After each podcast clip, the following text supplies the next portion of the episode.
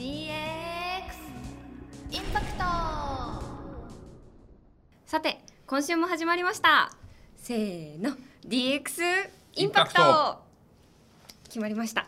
た。ありがとうございます。はい、本日も始まったんですけれどもこの番組はですね DX って最近よく聞くんだけれども実際よくわからないなと思っているそんな視聴者の皆様や私たちに向けてはい。あの本日もえ日本の DX 化推進を手掛ける今注目企業のえ方をお迎えしたお迎えし事業内容はもちろんなんですけれどもそこにかける熱い思いであったりとか、えーお人柄うん。などにも、えー創業エピソード、はい、創業エピソードとかにも触れていきながら、はい、根掘り葉掘り本日も学んでいければなと思っておりますのでよろしくお願いいたします。お願いします。だいぶアドリブが増えたね。そうですね。ちょっと、はい。あのわちゃわちゃと、はい、しておりますが、はい、今回も司会を務めますのはブラッシュアップジャパンの渡辺と DX 何にも知らない解説委員はブラッシュアップジャパンの下稲葉さんです。はい下稲葉です、はい、よろしくお願いしますころでなんですけれども、はい。下稲葉さんってどんな SNS 今使ってるんですか？私ですか、はい。結構まず40代なんですけども、はい。あの実はインスタもやってるんですか？やってますよ。ちょっと探しますね。絶対見つからないと思います。よ でも一応ねあのもうね2つなんですよ、はい。日本酒好きなんで、はいはい。まあ、お酒はい。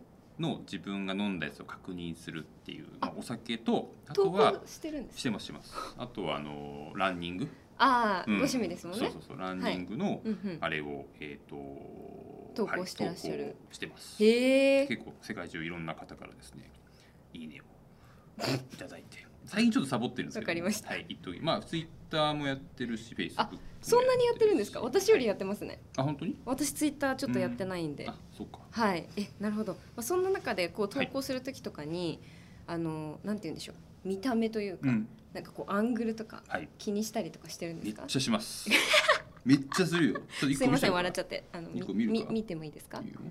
フェイスブックはね私もちょっとあの、拝見したことはあるんですけれどもまあちょっとランニングマンみたいな感じですね。こんな感じ。あ、うん、そうですね。あ、いい感じですね。意外とまとまりがある。はい、意外とまとまりのあるような投稿が多いようです。はい。たまにあ、本当だ。たまに顔出しもされているようです。まあ私ちょも興味ないと思います。後で。先に行きましょと そうですね。まういやえやるんですか？あ、私はもちろんやりますよ。もちろんなんだ。もちろんです。まあうん。世代としてまあ25歳なので、うん。まあ世代的には結構普通にやっている方なのかなとは思います。まあインスタグラムとフェイスブックを主にやってるんですけれども、まあ一応なんかまあ映えってちょっと難しいですけど、まあ普通にものをよく見せるみたいなたうん形で写真は撮ったり工夫したりとかうん。投稿したりとかはしています。はい。まあそんな感じでこうまあ SNS とかって今結なんでこの構主流に話をしてるかっていうところはい、そうです、主流になってきてると思うんですけれども、まあ、今回来ていただく、まあ、DX 化推進されている企業様なんですけれども、まあ、そういった SNS だったりとか、うんまあ、投稿されているものをこう活用して、まあ、いかに DX 化をこう推進していくのかみたいなところを本日お伺いしていきたいなと、楽しみですね。はい、ちょっと結構世代かなと思ってるので確かに。ちょっと楽しみにしていたので、楽しみですはい、あの早速お話聞いてもいいですか？聞きましょうか。はい、ははい。い、ではあのお迎えしたいと思います。えー、そうですね。株式会社ビジモの取締役井上淳様にお越しいただきます。よろしくお願いいたします。はい、どうも お願いしますはい、よろしくお願いしします。すいません、ちょっとか紙が多くて 少し下が大丈夫はい頑張りますので、はい。ではあの早速えー井上様の簡単なプロフィールからご紹介させていただきたいと思います。よいはい、ありがとうございます。はい、株式会社ビジュモ取締役井上淳様です。えー、2012年に EC フィフルフィル支援ベンダーから EC ビング社に入社されました。アパレル、えー雑貨系商材を、えー雑貨系商材を中心としたブランドの EC サイト構築及び運用支援のコンサル営業に従事され50サイトを超えるプロジェクトに参画されました2017年より、え新設した次世代マーケティング推進室に移動し特定企業のデジタル活用支援をしながら、えビジュアルマーケティングプラットフォームビジョンを立ち上げを行いました事業責任者及びえー東南アジアでの販売を中心としたグローバル推進を担当され2019年に4月あ2019年4月1日にですね株式会社ビジョンを設立とともに取締役に就任されました。2021年サービス導入が400社も超えていらっしゃいまして、えー国内における次世代ビジュアルマーケティングを推進すべく、えー大活躍中となっております。で手掛けるサービスとしましてはこちらにありますように写真や動画などビジュアルデータを有効活用できるマーケティング支援サービスを開発運営されており目指すこととしましては日本で枯渇するデジタル人材の育成及び戦略化をテクノロジーで支えるというところですね。なるほど。はいよく頑張りました。わかりました。はいちょっと震えてますけれども、今日もちょっと緊張していますけれども、ねプロ、フィールが長すぎましたねいや、いえいえあのもっと長いところ長いらっしゃ今したるしいました。横文横文字でもね、なかなか慣れないですね。そうなんですよね。はいカタカナ私ちょっと苦手なんで、はい。まあでも素晴らしいご経歴。いい全然そうですねはい素晴らしくね、まあまた男前で。そうなんですよね。はい。シュッとした感じで、はい。今日うちの渡辺がもう会うの楽しみに。はい。さっきまで。なんかすごいなんかそんな見た目で私判断するみたいなのやめてくださいね。あ違うんですか？そういうことじゃないですよ。違うはい。はい。まそうやってであの経歴とかにもちょっと触れていけたら、はい。い、けたらなと思ってるんですけれどはいも、はい、あのカリフォルニア州にあるミラコスタカレッジはい。をご卒業されそうですね。ている、名もなきカレッジです本当に。いやまずそここう日本日本人の方ですよね、はい。そこからこうカリフォルニアの大学の方に行った。はい。って言った経緯はどういう経緯で行かれたんですか？はい。僕まあこう見えて実は大阪生まれ大阪育ちなんですあよ、そうなんですか。えー今までなんか全くそんな感じが。全くしません。だいぶ東京に染まったっていうのがあるんですけど、いわゆる。はい。大阪を捨ててきたんですね。い。やまだ捨ててまだ捨ててない。はない。はずれ。はずです。えー。でまああの大阪で、まあ、生まれ育って、えっとまあ、高校も普通にこう行ってで、まあ、いわゆるこう大学受験みたいなはい。時に、ちょっとどこまで話していいのかあれなんですけど、まあ、僕ちょっと片親でね。あ、そうなんですね。はい。うん。でまあちょっと親からは「もうお前私立には行けないかうらん公立頑張って」って言われて、うんまあ、じゃあ分かった。大学受験公立じゃ行こうとはい。いうふうにいろいろ頑張ってたんですけど、はい。まあやはりうまくいかず、はい。えーえーとまあ、大学受験で、まあ、前期も後期も「ああでどうしよう浪人？うん。浪人？うーんとかって思いながら、えっと、考えてた時になぜかこうふと「あれ？俺海外行こうかな」って、えー、そんな？パッとまあ、ですか？パッと、えー。まああのー音楽が好きであ、まあ、中学校ぐらいからなんか当時なんかヒップホップみたいなのとか、はい。あのーそういうのが流行ってた僕は時代でえー。でその流れからこう海外のそういった音楽をずっと聴いてたんですよね。で、まあ、洋楽に興味があるし、まあ、つまり英語に興味があってで、えっと、その大学受験失敗した時になんかまああんまり将来のこと考えず、うん英語喋れたらいいよねうん。まあ好きな音楽聴けたらいいよねみたいな感覚で。るほど。はい。であとめっちゃこう肯定化するというか、うん。その考えを。うん。何かというと英語喋れたら、ん。待てよ。世界中でだいぶ多くの人とコミュニケーション取れんじゃないはい。はい。日本語だと、まあ、1億3,000万人しかいないんで、まあ当時60億人か70億人かもう人口わかんないんですけど、うんうん。はい。まあ、ろ全然こう喋れる人少ないじゃんって。英語喋れてもしかして5人に1人ぐらいは喋れるかと思いはいななぜかこう海外に行くという決断を。え大学はもう諦めて。なるほど。で浪人は嫌だと。ーうん。なぜもう一度高校の勉強をしないといけないっていうふうに思いはい。はいアメリカに行くというわけのわからない決断を当時しました。え親御さんはだ大丈夫だったんですかっていうとあれですけど心配されたりねあっちに行くって。心配はしてたかもしれないですけどね、うん。なんかまああ行くんだったらどうぞみたいな、えー、あその辺は自由な感じだった自由そうですね。そこにしがらみはなかったです、えー。なんか専門学校とか、うんうん。あのそれこそもうもう就職しちゃうぐらいだったら、うんそうやってこう留学みたいなことをしてくれる方がいいみたいな感じだったんで、へー。あそうなんですね。そこはもっともっともう前のめりに学んでほしいみたいな気持ちがうん。なんかまあ大学っぽいところは行けよみたいなうん高卒で終わらないでほしいみたいなあそんな感じですかね。多分親の気持ちとしては。うん。そういうことだったんですね、はい。え？渡辺さんも留学してたよね。あちょっとあんまり触れられる。あのちょっとペラペラもいけないんであれですけど。あでもオーストラリアに。あいいですね、ニュージーランドもはい。少し、あいいですね、はい。私は帰国子女なんですよ。そうなんですよ。もうグローバルす。ごい。いやいや。はいじゃあ一番一番喋れるじゃないですかまああのビジネスはま通用しないんですけどもあのハブとかでフーリガンと遊ぶ分はいはいはいはい。は いまあちょっとごめんなさい。やめましょう。なるほどなるほど。はい。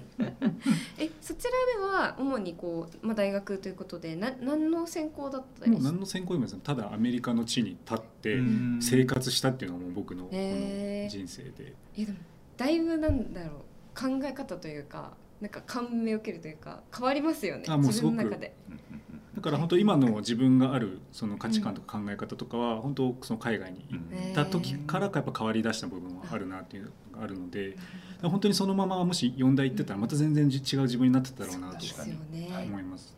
いやわかります。私も初めて海外に行ってからいろいろ変わったのでうん。な何が変わったって言われると難しいんですけど、そういうところで何か同じ感じ方をしてるかもしれないですね。うはい。ーんまあ、ないろんな世界を見れる知るっていうのがすごくいいと思います、うん。やっぱり人種も違うし、うん。文化も違うし、こう自分の視野を広げるっていう意味ではやっぱ海外に行くっていうのは、うん。本当旅行であったとしてもなんかすごくいいなって、思います。ね。うん。アメリカオーストラリアもね現地行ったらいろんな人いますからね。そうですね。ぐちゃぐちゃなんで。そうだよね。アメリカでしたっけ？私はアメリカです。そうですよね。はい。ちなみにアメリカのどの辺なんです私は、えーとまあ、父の仕事の関係だったんであの本当に小学校中学校ぐらいなんですけどもあのニューヨークに。かあ、そうですおしゃれニューヨえーク。でみんな言うんですけども別 に自分が努力していったわけではなく選択肢もなく連れてかれたってだけなんで私は。でも自然とうんニューヨーカーになったということで。まあまあそうですね。よろしいですかね。はい。あありがとうございます。でその後、えー、EC フルフィル支援ベンダーに4年間を務め、そうですね。お新卒で、はいまあなんですかね。あの、まあ、4大に出てるわけではないので、一般的なこう就職活動っていう形では全然こうしてなくて、あそうなんですね。はい。でまあ、アメリカから帰ってきました、まあ、2年いて、えー帰ってきました。でそこからまあ1年ぐらいこう、まあ、アルバイトとかしながら、はい。とりあえずまた日本の生活に馴染んで、はい。まあ、何していこうかなみたいなことをこう考えてた中ででもふと見れふとこう周りを友達を見たらあもうみんななんか就職活動を経てあもう就職じゃんみたいな。はい。だからちょっと、まあ、何かしないとな、うん。で当時っていうか昔からまあいつか社長になるみたいななんかそういう夢があってうん。はいあーそうなんですね。何なんですかねただ言ってるだけなんですよ。もっとちっちゃい頃は多分総理大臣になるみたいな。あるあるな。その前は花屋になるって言ってたんですけど。可愛いですね。けどまあなんかこうやっぱ仕事していく上でやうん。っぱこう社長になるみたいなうん。そういうなんか思いがあって。けどまあいきなり社長にもなれないしうんとりあえずこうサラリーマン経験しとかないとなっていう気持ちをまたこう勝手に自分を肯定し。大事。であの周りのこう大卒のメン友達がこうう4月から就職してあのして働き出してるタイミングぐらいから僕はなんか仕事ないかなって。はい。そのタイミングだったんでですもね。ネットでなんか当時うん。ネット調べてはい。ネットで調べてはい。2社目の会社がそのあ1社目のベンチャーいわゆるそうですねそうなんですねベンチャー企業さんだったんそうですかね。ベンチャー企業うーんあじゃあ日本で就職はまずされてるんそうですね。うんう。アメリカに残りたかったんですけど、うんまあ片親っていうのもあってで一人っ子なんで、うんあちょっとやっぱ帰った方がいいかなとうん確かに寂しいですよね。なるほどなるほど。そその、えー最初に入った EC フルフィル支援ベンターさんでは、どんなことをされてたんですか？まあ EC 関連だと思うんですけど。まあ本当何でもやったっていうのが、うん。あのすごく伝わりづらいんですけど、いやいやいえっとまあ、EC ってそのいわゆる通販サイトを、まあ、運営する、うんでそれを支援する会社でした。なんでサイトを作るとか、はい。作った後に、えっといわゆる広告人を呼ぶために、あねじゃあインターネット広告しましょうとか、まあ、いろんな人を呼ぶ手段がありますよね。広告するとか。はい。であとそのサイトのコンテンツを運用するとか、で、えっと、その会社フルフィルなんで、はい。いわゆるこう受注してからはい。もうこの会社でその商品の、うんうん。まあ、発送までしたりとか、カスタマーサポートもするみたいな、はい。まあ、もう一連の流れのプロジェクトにまず入ってはい。でなんかもうそれいろんなことをこうやっていく、じゃあもう本当に最初から最後までの工程に携わってたってってことですサイトを作るところからところから発送するぐらい運用ですよね、はい。うん。まず運用。をやりながらうん。営業やってるんですよ。なんで営業もその営業はイコール営業なんで、はい。自分でまずリストをテレアポリストを作って、でテレアポして EC サイトをやりませんか？っていうとか営業もされてた。えーはい。当時その EC サイトって今でこそ普通にこうみんな分かってる感じですけど当時とかも割と普及してたんですか？いやまあ普及、まあ、あったはありましたね、うんうんだから本当に全然こう楽天とかも普通にあった時なので、その当時で言っても。ただ今ほどやっぱ全然数も少ないですし。よね。であのテレアポとかしてる内容とか実際にこうなんですかねこう受注する案件とか全然 EC 関係ないこともやってたんで。本当になんかこう商社じゃないですけど。はい。もうとりあえずお客さん先行ってはい。課題ありますか？みたいなこうやっぱヒアリングして「へーいや実はこれ困ってんだよね」うんみたいなあじゃあそれ解決するためにちょっと提案します」って言って、え。でこれできる業者連絡して みたいな。うん。そうですね。なるほど。外部の業者さんも使いながら使いながら。デモでややりますよと。事業ドメインはそう EC とか、まあ、ウうん。ェブのなんかこうソリューションをやってますなんですけど、まあ、実際やってた活動は何でもとりあえず仕事になればいい。そのウェブとかはい。EC、IT の世界で。そんな感じだったすごい。じゃあもう結構力ついたって言い方あれですけど、もうそう何でも自分でできるようになっていった4年間だったんですかね、なんかこう仕事を生み出すっていうのはなんかそこでなんか素養がついたなってへいうえでもなんか社長になるためにはなんか結構必要まあなもしかしたら。スキルかもしれないですね。えー、じゃあここですごい自分のスキルアップみたいなところを経て転職、うん EC ビングさんに転職された。そうですね。うん。そのなんかきっかけみたいなきっかけは、はい。あの きっかけは、はい。まあ、大阪でまず働いていました、あはい。この一社目はまだ大阪大阪なんです。なんですね。はいそうなんです。んうんうん関西で、えーとまあ、地元に戻ってで就職活動してで関西で、えー、と大阪北浜で働いてたんですけれども、はい。でそこで PayPay ペイペイから、まあ、34年するとやっぱりそれなりにこう仕事はこなせるようになってななっていくじゃないですか、うん。そうですよね。もう1年目の時とかもう最悪だったんですけど。本当ですか？どれだけ怒られたかってどれだけ。みんなそうです。私もそうでした。あ本当ですか？まあ今そうじゃないですか。すそうですね。はい。毎週月曜日の営業会議怖いみたいなね、胃が痛いとまあ、その時の上司と来週会うんですけど。まあ今ではねいい。で、えっとまあ、4年ぐらい経った時に、うん。えーっとまあ大阪本社だったんですけど東京にもちゃんとまあ本社構えてたり、うんあとあのその会社実はその、まあ、ニューヨークとかロサンゼルスとか、えと上当時オフショア開発みたいなはい。感じで上海信用みたいな、ああいったところに拠点を構えて会社ではあったんですよ。スタートアップなんですけど、ベンチャーでははあっても150人ぐらいいたんで。多いですねでもそうすると。で選んだきっかけもその海外の拠点があったり、うん。海外の仕事をやってる会社だったんで、まあその自自分のそうとかもいつか活かせなる。はい。ちょっとこうやっぱ英語使うとか、もしかしたらなんか海外行き来できるうん。ビジネスマンになれんじゃないかうんここで、みたいなのでアプライしたんですけど、うん。はい。うんでまあでもほとんど4年間は、えー、と大阪で普通にまあ営業してました、うん。うんで、えーそのタイミングが、えー、と東京の営業でちょっとやっぱ人が足りないから、うん。誰か大阪から、まあ、行けないかと。はい。そのあ。声がこうそういうアナウンスがあった時に「もうはいはいはいはいはい、行きたい行きたいはい。行きたい」はい手を挙げてうん。まあ、当時独り身ですし、あとやっぱり東京で働きたいというのがあったんですよ。ああったんですね。あのウェブとかうん。EC とか、まあ、こういったデジタル系の市場ってもう東京なんですよね。あもう関西と比較したらもう10倍以上違うんへで、ー。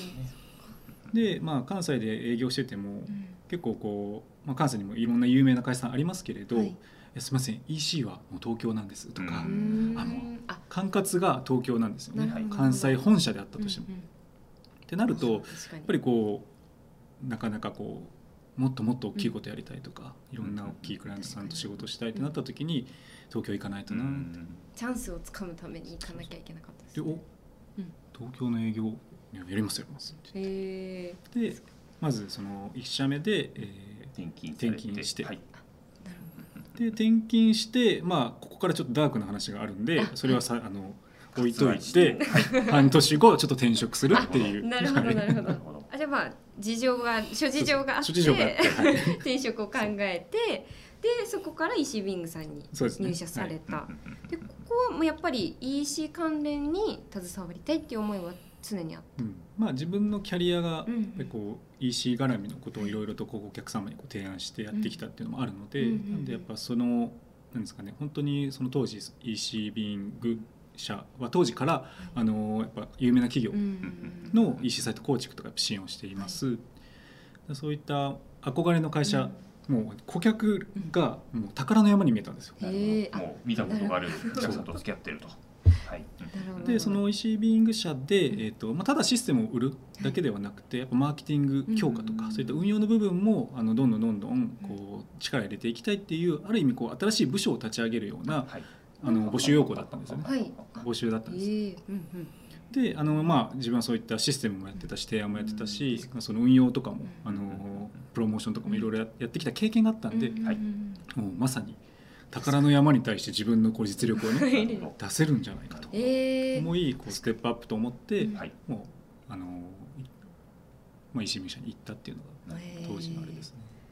確かに。えー、すごい。まあでも4年間やってればもう即戦力ですよね。そこまで前の企業さんでやってた、ね いや本当に結果的には雰囲気は。いやでもすごい。じゃあそこでもう新しい事業部に入ってすぐもう結構ご活躍さいやれてたーまあやっぱそこからまた何ですかね。23年下積みみたいな感じですね。今振り返っていくと、はうーん。また強烈な上司に出会ったので、一社目に続き、まなるほど。へ。ー。あこれは人に恵まれてるなって本当思うんですけどやっぱいい上司に巡り合えるうん。これはやっぱ全然こううん。自分の経験値が変わる。へえそれは体感してますね。うん。どどんな方なんですか？なんかそまあ、の厳しいです。そうですよね まあでも厳しいっていうのはこっちがやっぱ望んでる。もっと成長したい。もっと実力つけたい、はいもっとね年収上げたいとかね、うんそれに対してちゃんと向き合ってくれる。教えてくれる、なるほど。まあ、厳しさはあれど。そういった人でやはりこう自分のもうね一歩も二歩も三歩も先に行ってる、うんまあ、先輩上司だったんで、はい。ちゃんとこう自分を導いてくれた、けどその道は茨の道だった、なるほど。なるほど。下稲葉さんのような先輩だった。優しくない？あまあ優しいです、うん。そんな怒鳴られたことないじゃあちょっとです今度からまたビシバシとあはい。やっていきましょう。じゃあちょっとはい。続けてお話伺いて、はい。危ない危ない。なるほどなるほど、まあ、そういった経緯から、うん。あじゃあじゃあの石ビングさんに入社してで今、えービジュモさんのサービスを行ってると思うんですけれども、ビジュモっていうサービスを展開された。そうですね。うん。EC ビーイング社に入って、まあ、そのマーケティングの提案もそうですし、まあ、うん。結果的にはでもやっぱ EC の仕組みを、うん。そのパッケージのシステムを売るっていうところがまあ一番のゴールになってたので、うん。はい。結果的にはもう本当営業なんですけどはい。でもサイト構築をまず提案し、うん。まあそれを受注し、うん。じゃあ作った後どうやったら売り上げ上げれるかみたいなところもこういろんなソリューションを提提案していく。うん。時には一緒にコンサルするみたうんいなようなことを経て。うん。で4年ぐらいしたタイミングなのかな？2012年に、はい。えー、と EC ビング社に入っはい。て、はい。えー2016年ぐらいに、えー、と何が、えービジモンを始めるきっかけになったかっていうところなんですけどはい。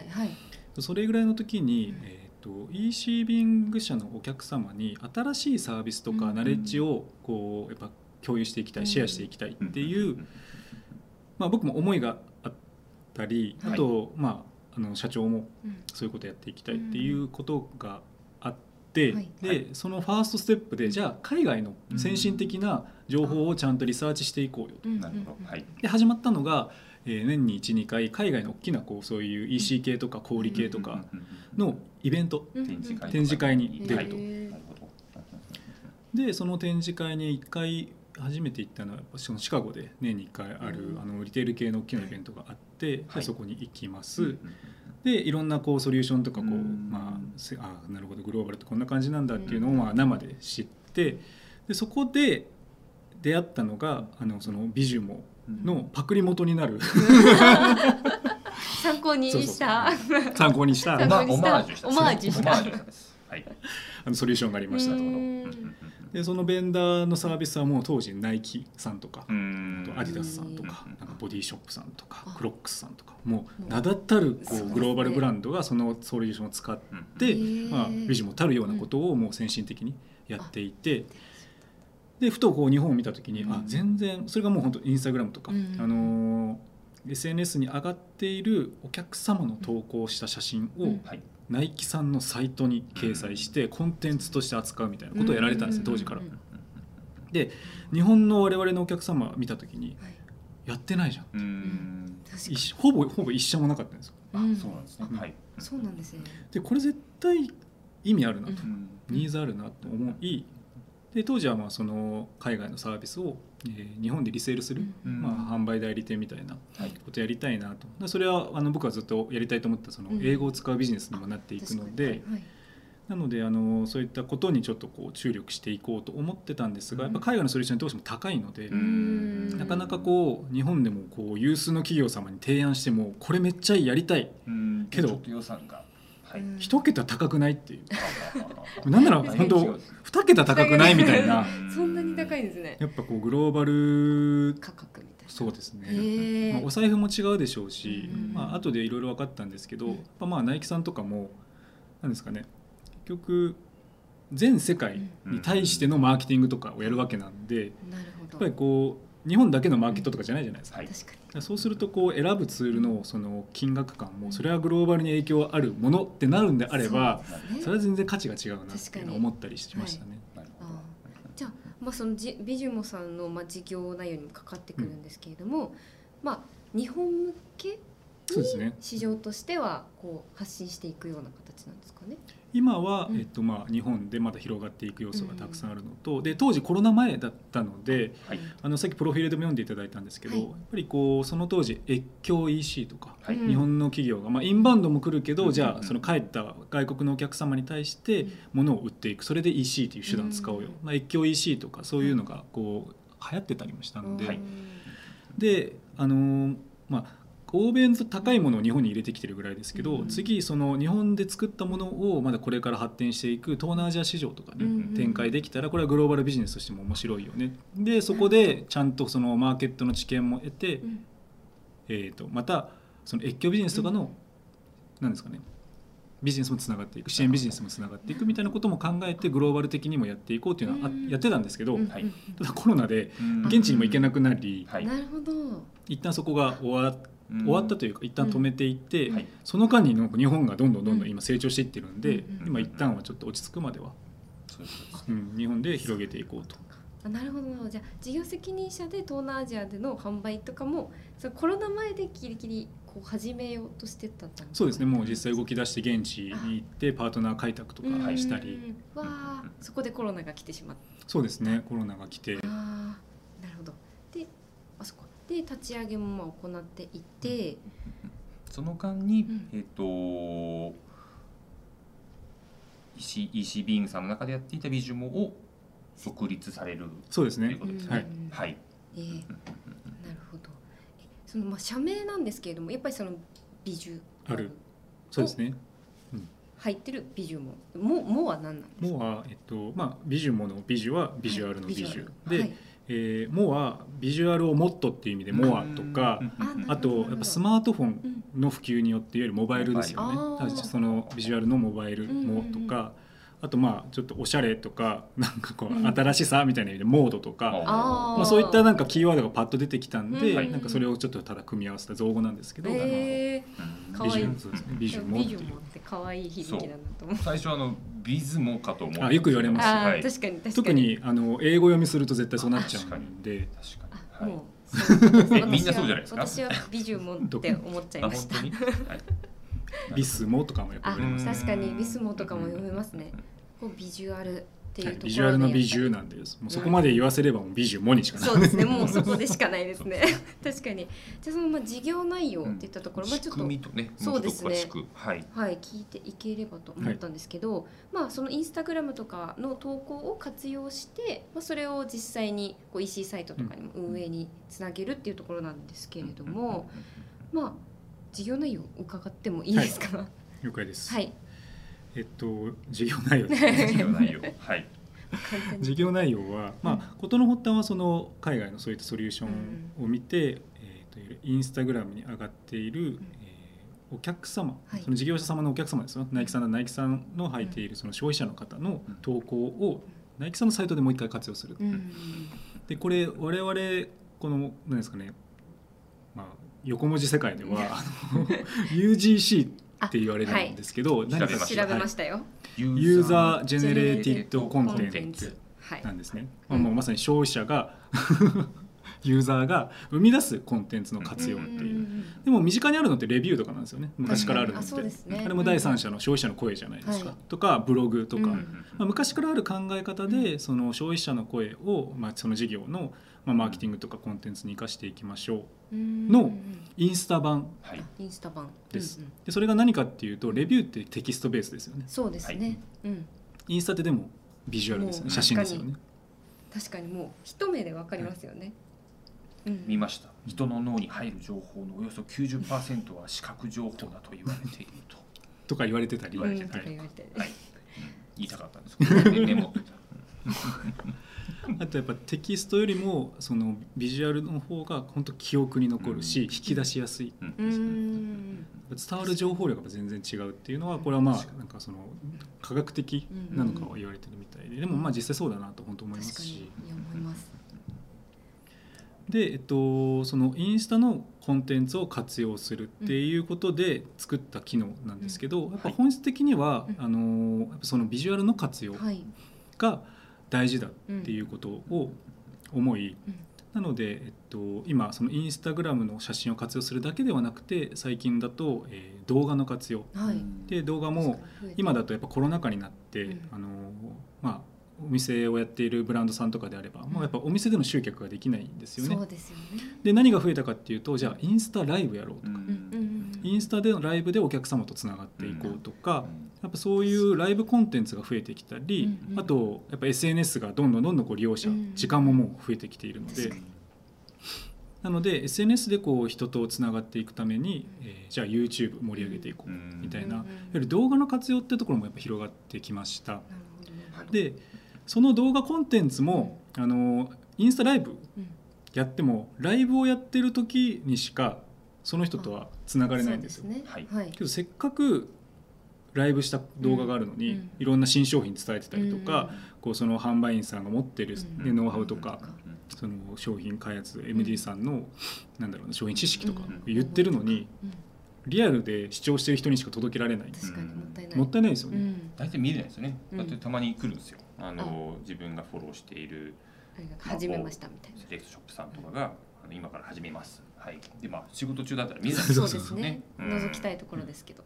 なるほどうんなるほど。そうそうそう。それを？うん。それをあのいわゆるこう自社サイト、ううんん EC サイトとかにアーカイブとしていあわなるほど。ゆるもう録画として残して見られなかった人が後で見れるような場所を作るために我々のツールで、うん。まあ、またストリーミング配信ができるようなことを提供してたりもします。じゃあそのインスタグラムと、まあそのまあ、事業者さんの、まあ、サイトをコネクトするっていうところでもはい、あっやったりそうですね、んんあと YouTube とか何でもいいです。動画のデータがあればそれを我々のツールに上げていくとそれもまたコンテンツとして活用できる。うん。うん。うん。うんだからインスタグラムにある写真や動画、うんえー自社でやったそのライブや、えー YouTube のコンテンツ、まあ、なんならいろんなコンテンツあると思うので、そういうのも簡単にこうウェブサイト側に展開ができるっていうのが、まあ、我々の提供しているツールになってます。なるほど。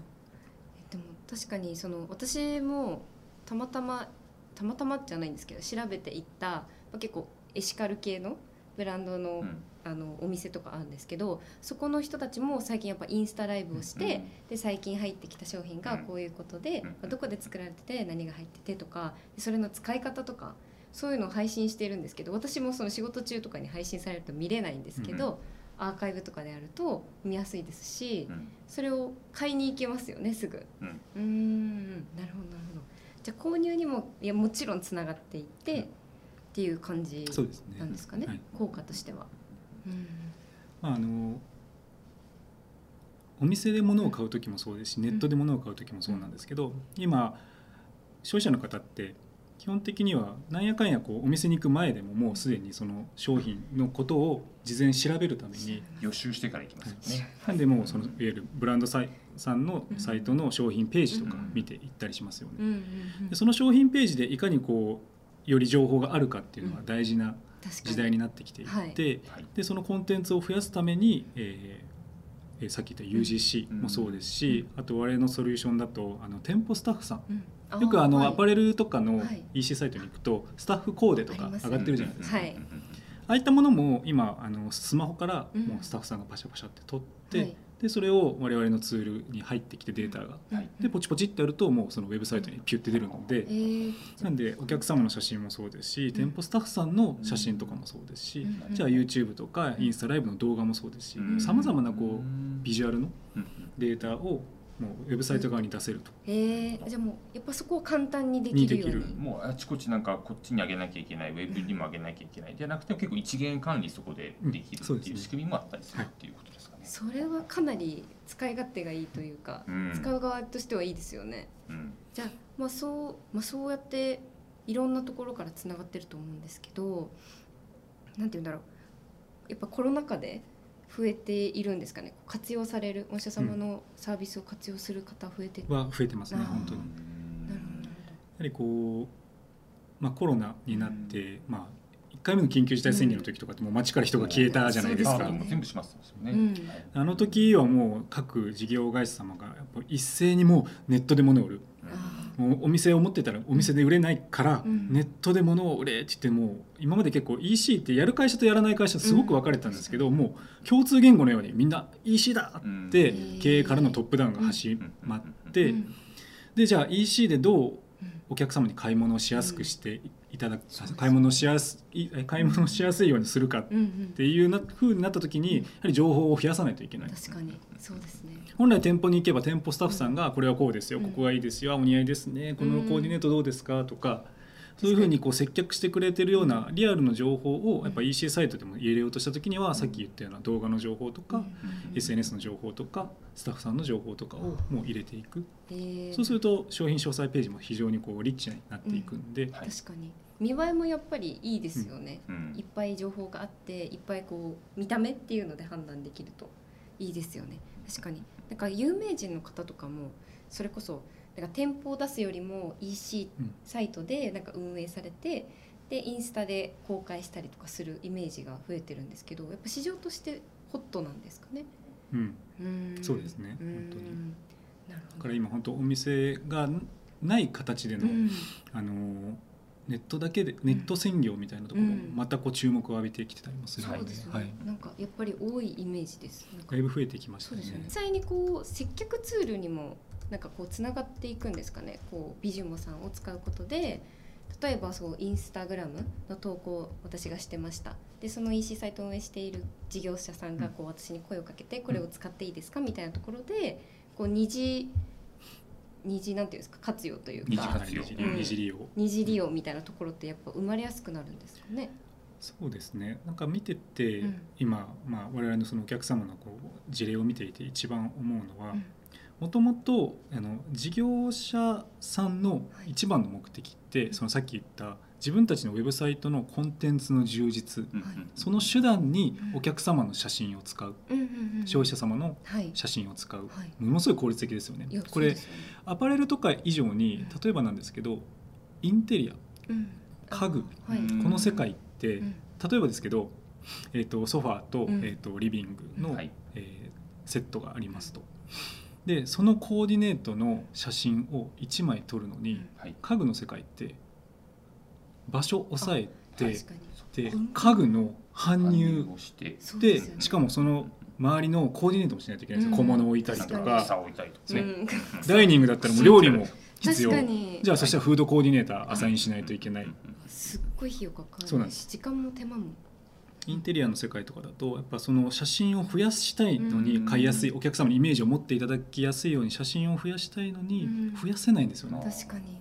であインスタグラム蓋開けたらんもう皆様いろんな素敵なお家の写真を上げてくださってーるわけでそれを使わない手はない。うん。確かにそうですよね。なんか下手したらそのコンテンツがちょっと前のコンテンツ運営をしている人たちよりもセンスいい人たちが上げてたりとかしますよね最近、うんまあ、実例でリアルにねうん。伝わりますしうん。ね。あとやっぱそのリアリティのビジュアルも欲しいとかあやっぱ言われる確かに。うん。プロが撮ったこう作られたものようんりもその実際に使ってる人、うん。そうです。ね。確かに。なんかお医者様のそのまあえー、とお付き合いしているところでワークマンさんとかもうん。実際にワークマン女子とかもうんめっちゃ増えてたりとかしますもんね、増えてますね。うん。そういうので 私の友達もワークマンのなんか洋服着て 実際になんかめっちゃイケイケの写真とか上げてたんでそういうのも活用されて。そうですね。うん。うんうんうんそういうのなんかルールがあるんですかね。その勝手に私がハッシュタグで、まあね男子だけどワークマン女子って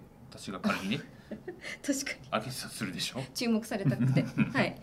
でどういうなんか一応ルールがあるんですかね？使う。やはりあの、はい。ブランドさんそうん。のワークマン様も自分たちのサイトに載せるうん。ビジュアルになるのでやはりしっかりと選ぶ。ね。はいらそのハッシュタグがたとえつい、うん。このハッシュタグつけてくださいっていうふうにお願いは、うん。あの今してるんですけど各社さん、なるほど。結構もうどのウェブサイトに行っても皆さんこのハッシュタグをつけてうん。ぜひ投稿してください、うん。あのもしかしたらこの我々のサイトに載るかもしれません。その時はお声掛けさせていただきますっていうようなことを結構もう書いて。今までそういうのってなんかキャンペーン的にうん。スポットでうん。やるっていうようなあの話が多かったんですけどうん。今はもうそれを常設化してしまうで皆さん投稿はしてくださるんですけどうん。やっぱ選ばれるかどうかはやっぱそのクオリティ次第。ビジュアルもありますし。何笑ってるんですか？いや大事なんだなと思ってえ？やっぱり。そりゃそうですよ。ワークマン女子で出れないですよ。出れないですよ。うん。決して。まあでも来る時はダイレクトメールが要はいわゆる中の人から来るんですね、んそうですね。はいその本当ブランドから連絡が来るんですよ。でもなんか嬉しいそうなんです。よね。なんだろう。選選ばれたって思っちゃう。確かに。えなんで、えっとそのまあ、我々のツールを使って、うん。あの事業者様がそのお客様に、うん。あの使っていいですか？って連絡をするんですけど、はい。もうほぼほぼ喜んでいただけるいや。ーぜひもうぜひそうです。ぜひ使ってくださいってなるんで。こっちもなんなら使ってください。ななんかあれですよね。なんだろう。自分が勝手にアンバサダーになった気分になれるっていうかなんかその認められた感うん。みたいなところありますよね。ね。確かにまあワークマン女子は諦めてください。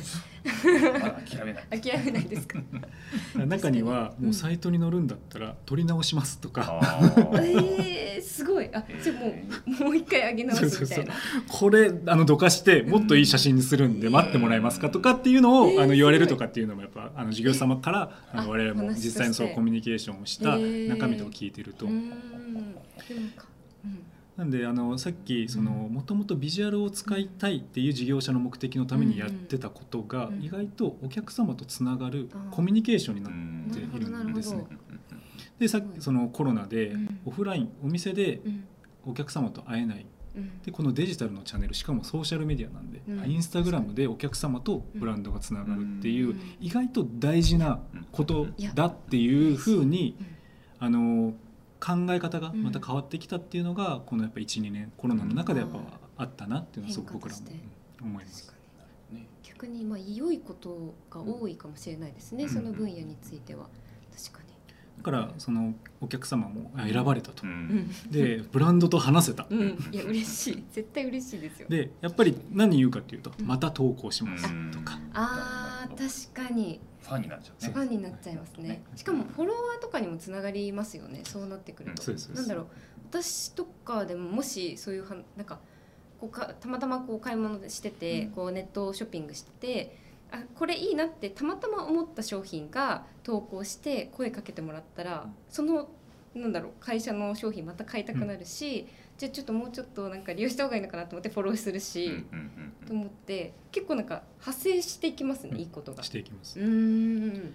あとさっき DM でっておっしゃったじゃないですか、はいで実際は DM じゃなくてコメント欄なんですよ。あ投稿の。より。よりこオープンなんですよ。うもなんか証明でしたね。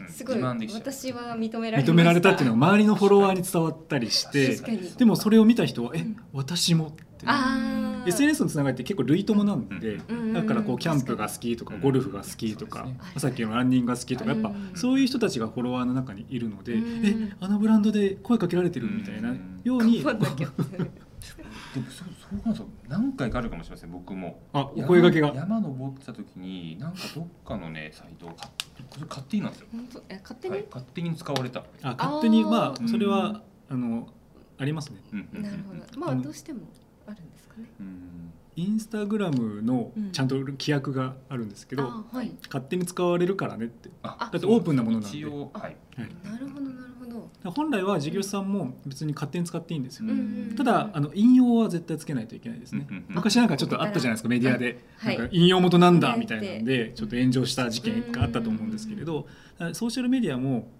まあ、有名人の方がなんかこういう投稿をしました。って、うんでもメディアの方も全然こう自分たちのニュース記事の中でそれ引用してますよね、うん。あしますしますそうですね。けどちゃんと引用元が書いてあれば OK あなので一般人も一緒ってことなんですね。でそれが嫌だったらクローズのアカウント、うん。いわゆる鍵アカにしてください。鍵垢ですね。あ使うのはあくまでもオープンになっているアカウントの写真だけ、うん。でそこにお声掛けする。でもオープンにしてる人たちって何かって見てほしい人たちなんで、まあそうですね。だからブランドから声かかるともうハッピーにしかならない。ハッピーにしかならないですね。確かに。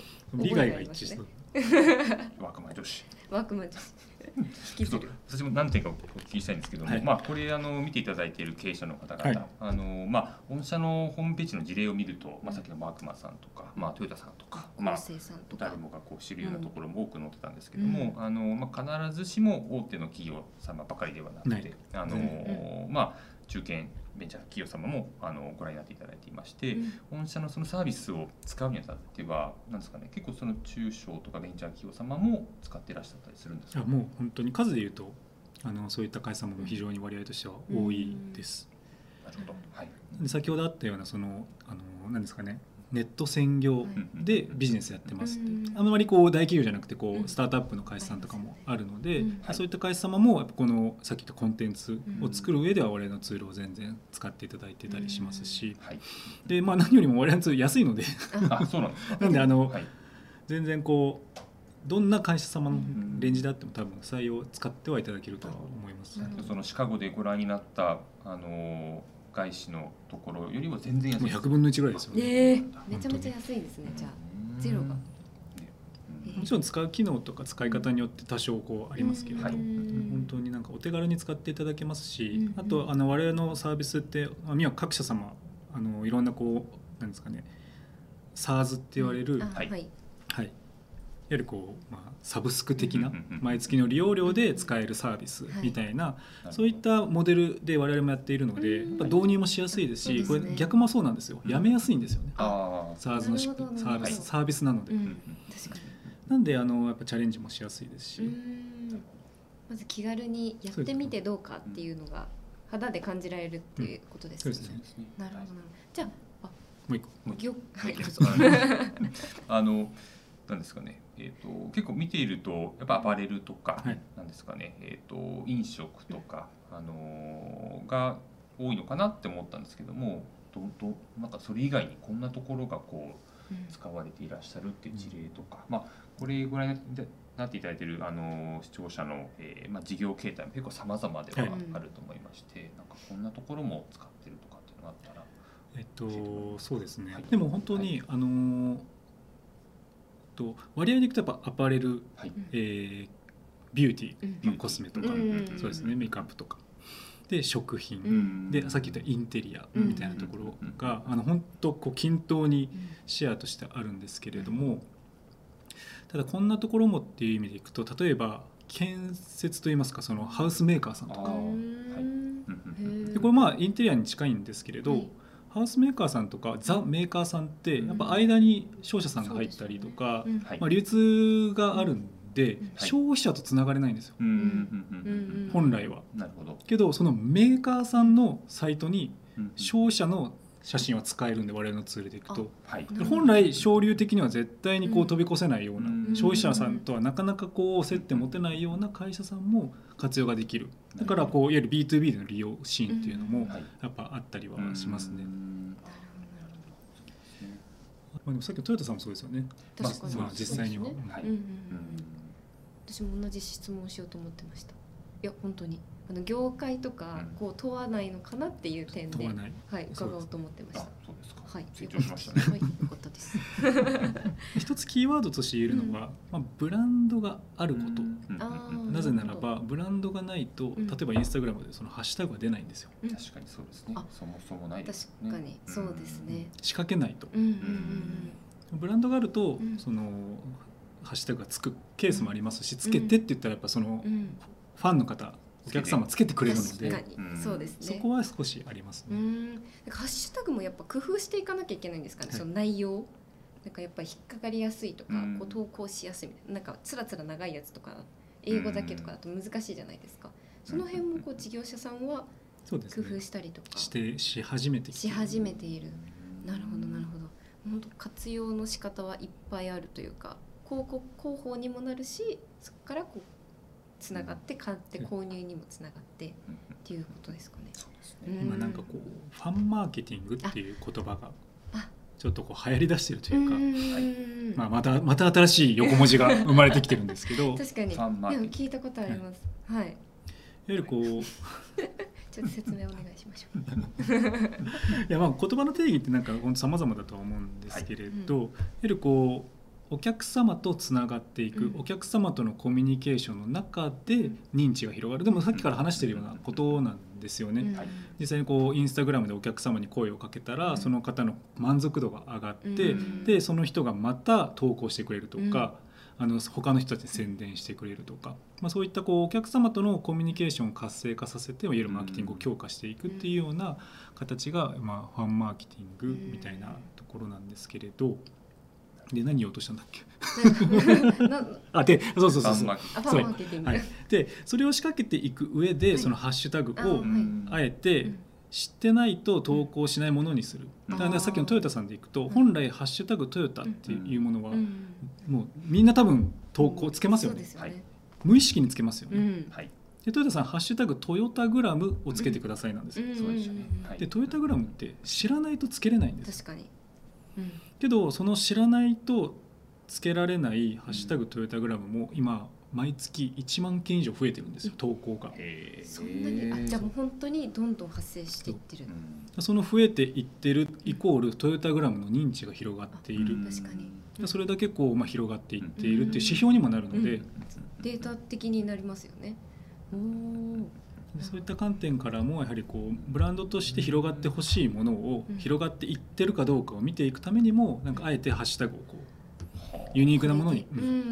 していくとかはあるなとは思います。確かに知ったら使いたいですなんかこうなんていうの？私はまあ使われたしとか思うと、うんどんどんそれを広げるためにめっちゃそのハッシュタグとか使いたくなっちゃうかもしれないです。山ガールとか釣りガールもそうですよね。まあ、に、何々好きとつながりたいとか、ああいうのも足元クラブとかもそうですけど、やっぱそのその人たちとつながっていくっていうところがやっぱうんユーザーのニーズとしてね、うん。し心理としてあると思う。確かに。なんか口コミ本当口コミもそうですけど口コミってなんだろうな。信用性があるっていうか本当にその人がこう使ったりとかなんか食べたものとかの感想に乗っていくんでそれがいい方向に広がっていく派生の仕方ですよね。うん。うーん。なるほど。なんかこう結構やっぱ私たちのこう20代とかその辺の年代 がこう私た SNS ち。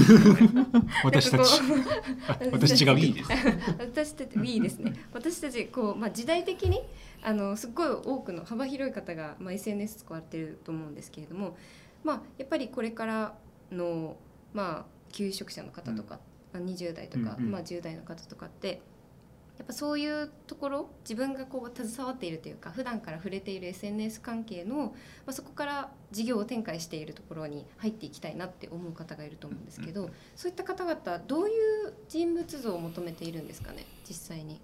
我々事業者としてですか？はい、次世代はい、の人たち次世代の人たちに。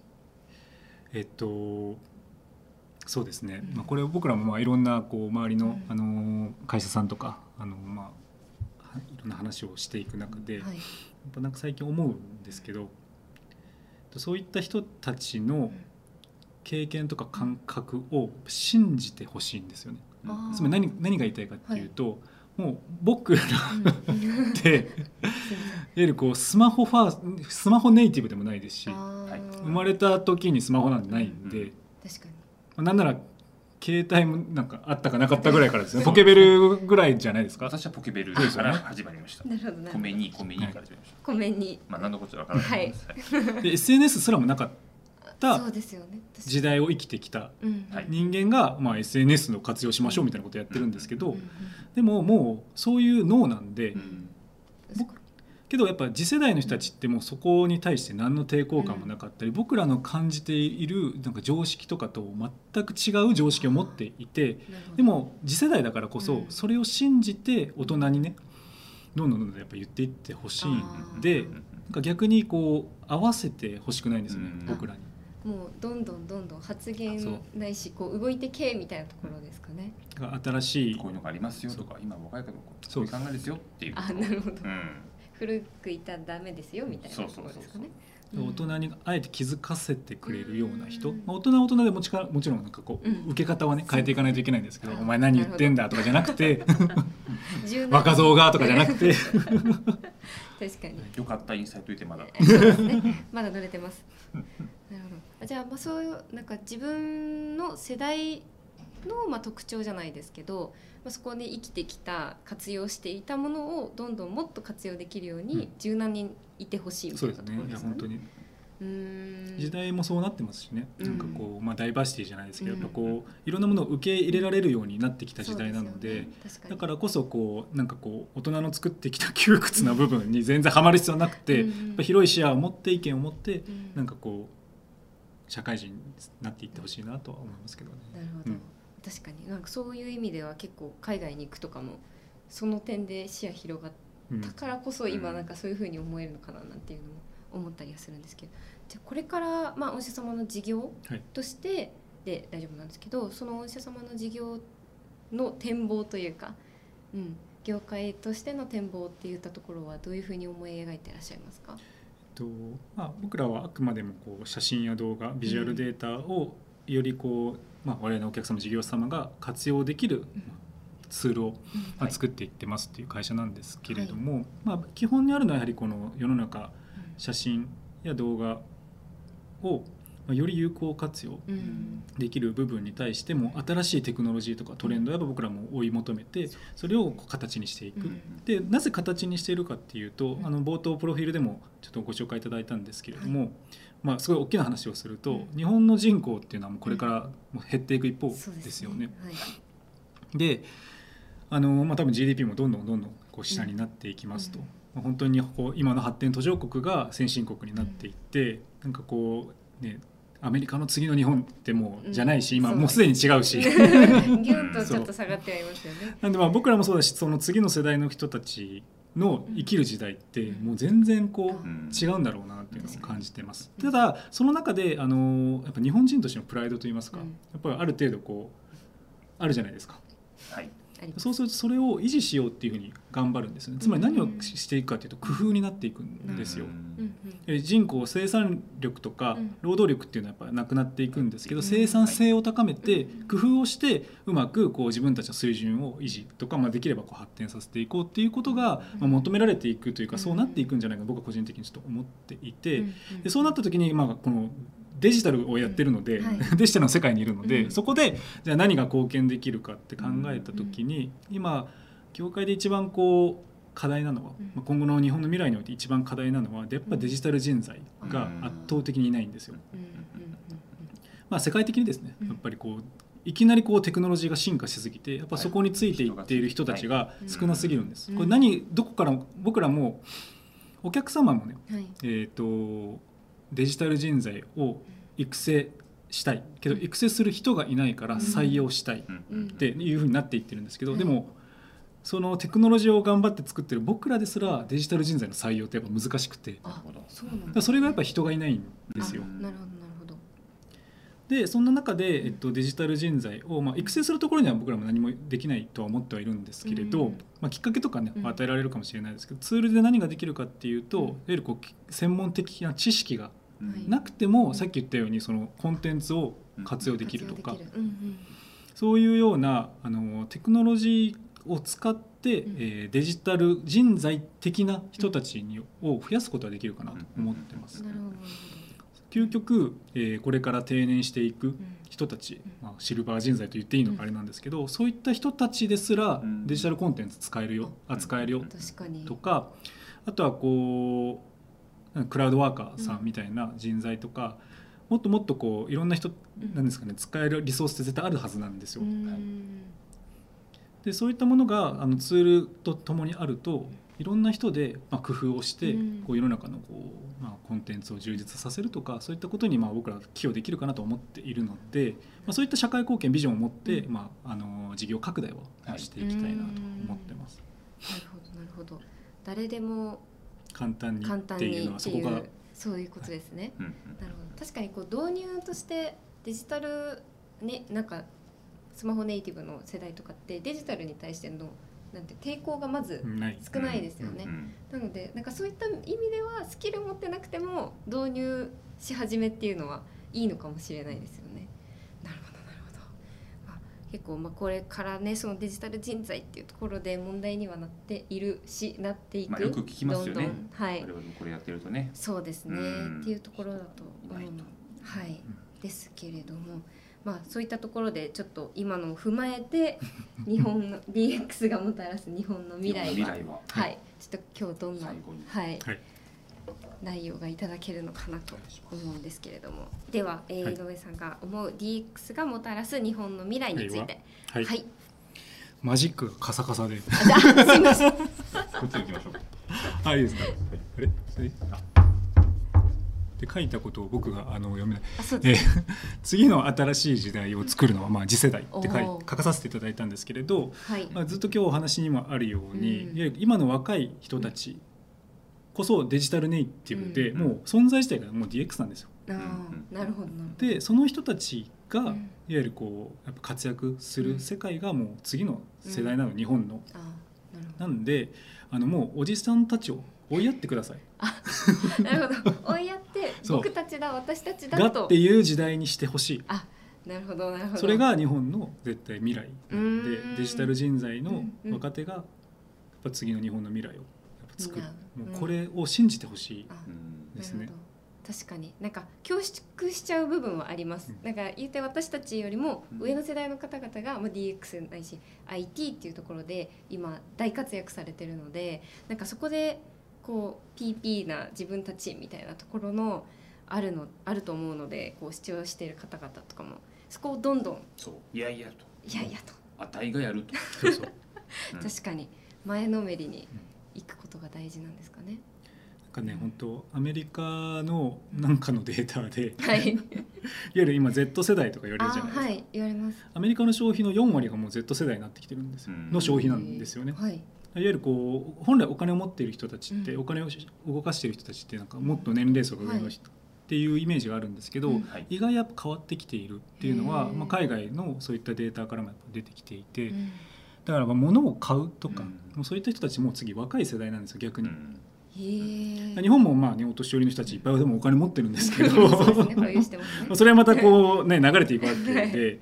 でもまあどっちかっていうとこうやっぱ体験とかね、うん。なんかそういったことの消費とかお金の使い方がうん。変わってきてはいるんで、うん。うん。なんか物の消費とかあのそこって意外とその Z 世代の人たちが次になっていくので本当にこう経済の中心になっていくんですよ。次の若手が。その人たちがそのビジネスでうん。もこうこうデジタルネイティブを発揮していくことが、まあ、全然こう違う未来を作るんじゃないかなとは思ってはいるんで。なるほど。すごくすみません抽象的なんですけど。いやでも。渡辺頑張れとそうですね。うん。私も入ってますか？ギリ。ギいや全然入ってます全然入ってます。二十四？リ25です。大丈夫全然入ってます。入ってますか？入？ってる決まって入ってまじゃあちょっとやっぱ頑張んないとですね。頑張らせていただきます、まあ、こういったところであの本日ねまだまだお話聞きたいところではあるんですけれど話したかもはいあの、まあ、次の世代につながるお言葉もいただきまして、はい、本日はまあ、本当デジタルネイティブ世代に向けて、のいい番組になったかなと思います。井上様本日はありがとうございました。はいはい、はい来週もお楽しみにしていってください。よろしくお願いします。ありがとうございますではさようなら